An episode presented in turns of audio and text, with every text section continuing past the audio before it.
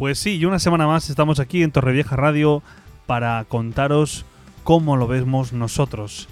Así lo veo yo. Hoy quiero hablarte de un tema que me preocupa, que creo que nos preocupa, como es el tema de la depresión. La depresión, la ansiedad y problemas de socialización, los que están llevando cada vez más a, consultas de psicólogos y por desgracia a resultados eh, trágicos en la vida de muchas personas, especialmente, eh, y me duele decirlo, pero eh, gente joven.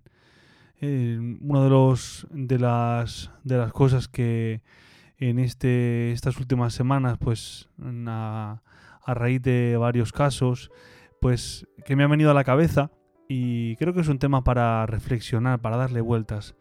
Eh, muchos, muchos jóvenes se- se han visto, eh, quizá por la pandemia o por situaciones que, que se viven dentro de cada una de las personas y que quizá o no tienen los recursos necesarios para poder contarlos, es decir, no son capaces de, de contar lo que les pasa o no son conscientes del todo, porque aparentemente los vemos y parecen, eh, parece no pasarles nada, pero quizás si rascamos un poquito, eh, pues hay cierta depresión, hay cierta eh, eh, problemas de, de ansiedad, problemas de, de aceptación personal o social y que, y que llevan a muchos jóvenes a, a no saber, eh, no saber cuál es el sentido de su vida. Los datos son, son, son preocupantes, reflejan que el problema eh, cada vez se, se hace frente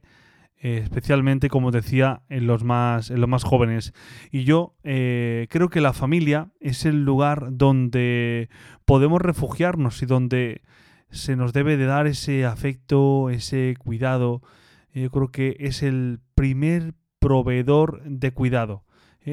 Algo necesario, primordial, yo creo que es comenzar por sanar la herida, por ser consciente de qué es lo que, qué es lo que estoy viviendo, qué es lo que me pasa y, poder contarlo. Yo creo que el, el apoyo de la familia, el abrazo, eh, cuando uno está mal o tiene tiene un problema, eh, la familia debe de ser ese refugio de eh, donde poder cobijarnos, donde poder sanar nuestras heridas, las heridas de nuestro corazón, ¿no? Eh, por eso es tan importante recalcar también en la familia, eh, hablar de la familia como la escuela de, la comunicación. Es decir, eh, es importante hablar con nuestros hijos, saber lo que les gusta, saber lo que les preocupa. Cuando tienen algún problema, pues saber de dónde viene y qué poder hacer para solucionarlo, ¿no? Muchas, muchas veces a raíz de, bueno, pues a lo mejor de la tecnología o por circunstancias sociales, la pandemia yo creo que también ha influido mucho en esto, eh, los jóvenes pues se han encerrado en su habitación, se han aislado del mundo exterior, que es lo que muchas veces hace la tecnología, incluso también de su propia familia, y este aislamiento eh, les ha llevado, creo yo, a romper el diálogo en casa, con la familia, y a sufrir problemas de, salud mental. ¿eh? Yo no soy experto en esto, yo pues más bien hablo de lo que, de lo que percibo, de las sensaciones que tengo al hablar con, con jóvenes, a ver también hablar, a escuchar a las familias, ¿no? Pero lo que es evidente es que si no hay comunicación, no hay felicidad y no hay socialización. Y ahí creo que empiezan lo- los problemas. En la soledad. ¿eh? Uno de los males, lo he dicho otras veces, uno de los males que más se vive en estos días, en jóvenes y en personas mayores también, pero es el tema de la soledad.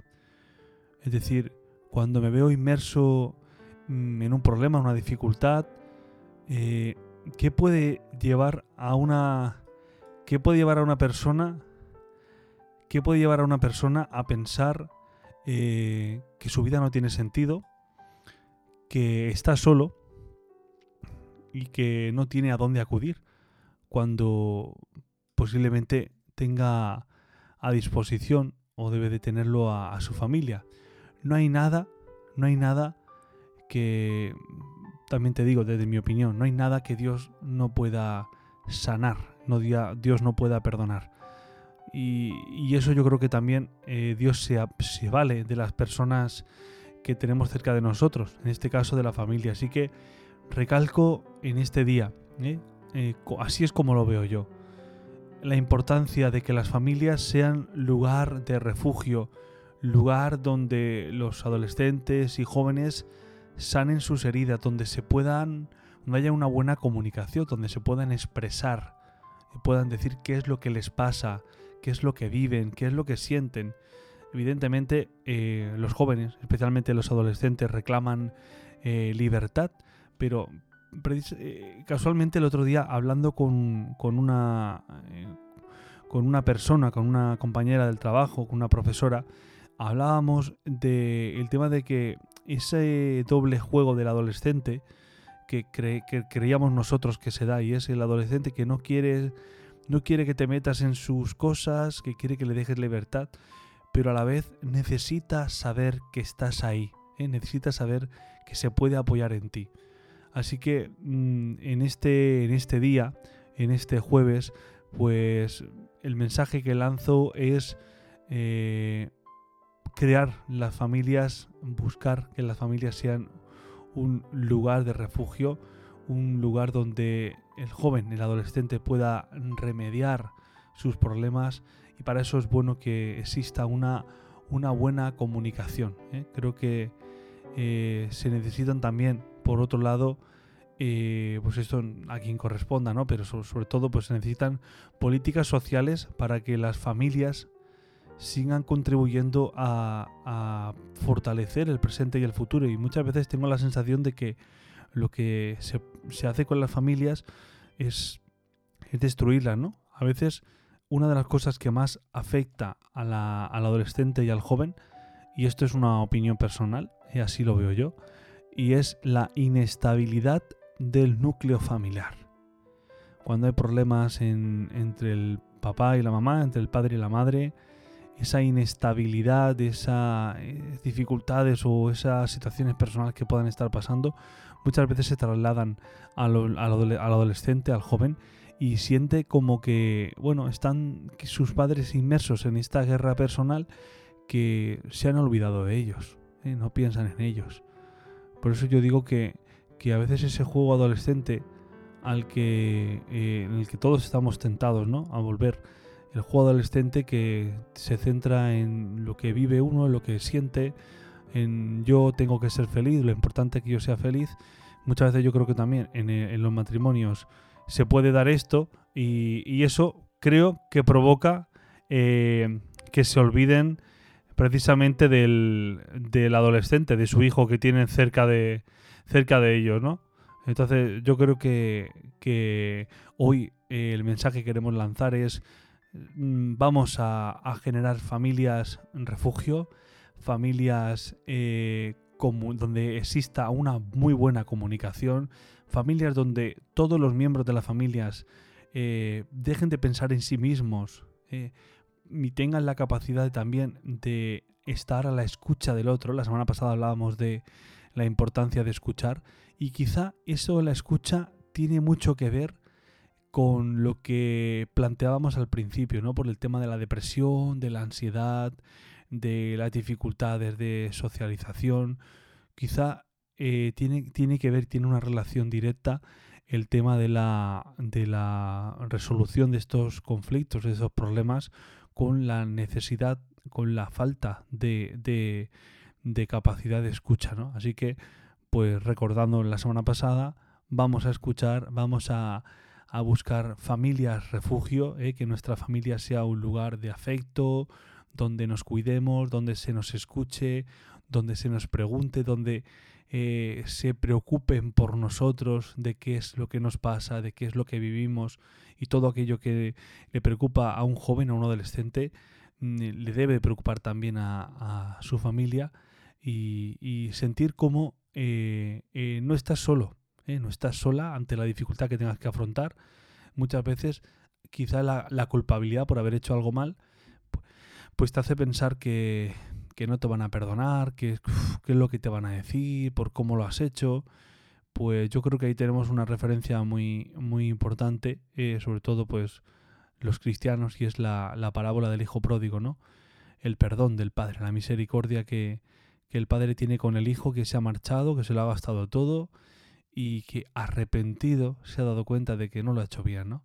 Pues ese cariño, esa misericordia con la que el padre recibe a su hijo, pues es invitar a que también nosotros seamos conscientes de que cuando viene una persona arrepentida, que cuando una persona pues ha hecho algo mal, eh, hoy es esa persona, mañana podemos ser nosotros los que erremos, los que fallemos y qué es lo que nos gustaría, cómo nos gustaría que nos recibieran, ¿no?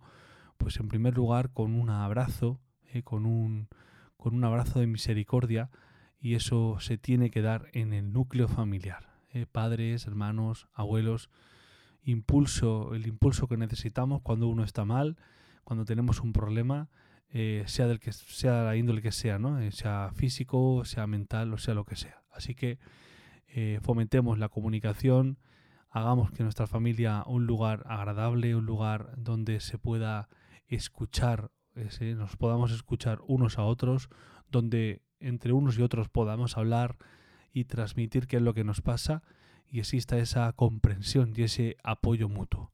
Bueno, pues nada más. eh, la semana que viene seguiremos con otro tema y seguiremos profundizando en este tema que decía hoy mm, me ha servido solamente como introducción, ¿eh? el problema de, de la depresión, el problema de la ansiedad, que a veces deriva en ciertas actitudes o en ciertas resoluciones de los conflictos que ya no tienen vuelta atrás, por desgracia.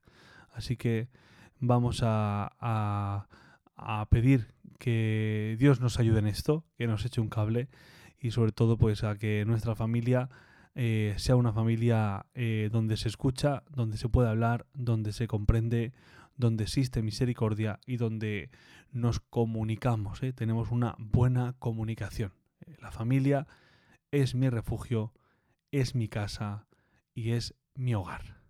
Hasta la semana que viene. Gracias una vez más a Torrevieja Radio por escucharnos y gracias también a todos aquellos que estáis detrás escuchando este podcast, esta, este programa que cada semana eh, quiero compartir con vosotros pues tan solo nuestra manera de ver las cosas por si ayuda y si no ayuda pues déjalo pasar. Gracias a todos. Recordad que podéis seguirnos en nuestras redes sociales, en Instagram, arroba soy Pedro PG y en Facebook Pedro Payá Jiménez. Hasta la semana que viene.